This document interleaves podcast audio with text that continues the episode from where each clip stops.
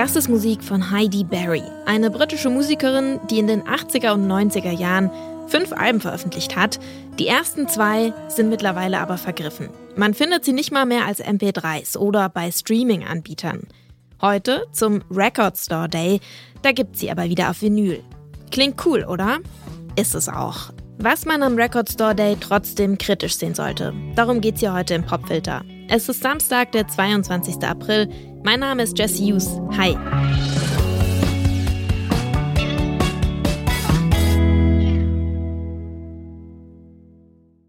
Falls ihr euch heute fragt, warum es im Plattenladen so voll ist, es ist der dritte Samstag im April und das heißt, es ist Record Store Day.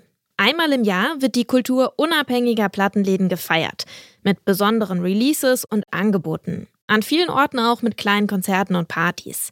Den Tag, den gibt es jetzt seit 2008, zumindest in den USA. Aber mittlerweile ist das Event irgendwie international geworden. Über 3000 Plattenläden machen auf der ganzen Welt mit. Am Record Store Day heute locken ganz schön viele exklusive Angebote, streng limitierte Releases, die dann nur in den teilnehmenden Plattenläden verkauft werden.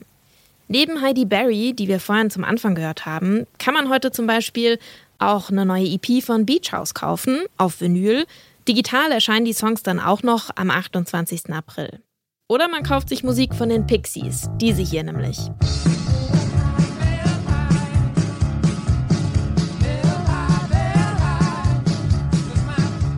Das sind Demoaufnahmen von den Pixies. Die kann man sich zum Record Store Day heute auf Vinyl kaufen.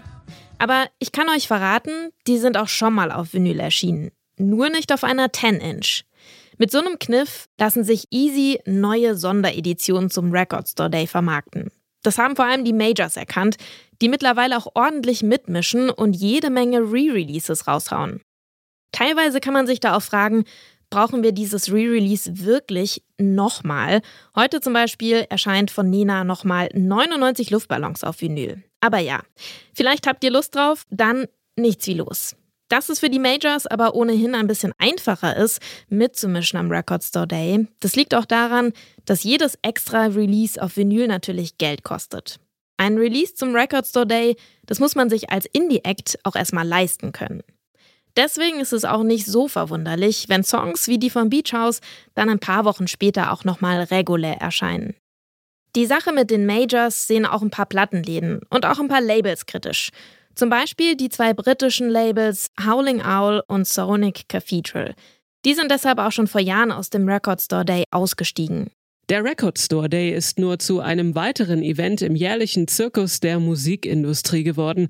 Er steht unter der Kontrolle der Majors und wird als reines Marketinginstrument benutzt. Klar könnt ihr euch alle früh morgens anstellen, um eine Mumford Sons 7-Inch oder eine überteuerte Noel Gallagher 12-Inch zu kaufen. Das ist okay, hat mit uns aber überhaupt nichts zu tun. Mit Vinyl lässt sich gut Umsatz machen. Das haben die Major-Labels seit einer Weile schon erkannt. Die verstopfen derzeit auch unabhängig vom Record Store Day viele Presswerke und machen es für Indie-Labels deswegen schwieriger. Der Plattenladen Elevate Records aus Berlin, der nimmt auch nicht am Record Store Day heute teil. Und ich finde, die ziehen einen ganz guten Vergleich zu einem anderen Tag. Ich verstehe natürlich das Konzept dahinter. Ist natürlich auch so ein bisschen wie beim Valentine's Day. Also man will halt nochmal einen ganz besonderen Tag haben um der Schallplatte zu huldigen, sage ich jetzt mal. Ähm, ist natürlich cool, man kriegt ein paar besondere Sachen, aber ich habe manchmal das Gefühl, dass die Leute vorm Record Store Day eher weniger kaufen, weil sie natürlich auf Angebote warten und so weiter und so fort. Wie ein Valentinstag, an dem ein Bedürfnis künstlich produziert wird mit Sondereditionen. Und die werden nach dem Record Store Day auch gerne mal für doppelt so viel Geld auf eBay verkauft. Davon haben die Plattenläden dann auch nicht so viel. Für viele kleine Plattenläden ist der Record Store Day aber trotzdem ein richtig wichtiger Tag. Für einige der umsatzstärkste des ganzen Monats. Eine erfreuliche Neuauflage haben wir euch deswegen heute mitgebracht.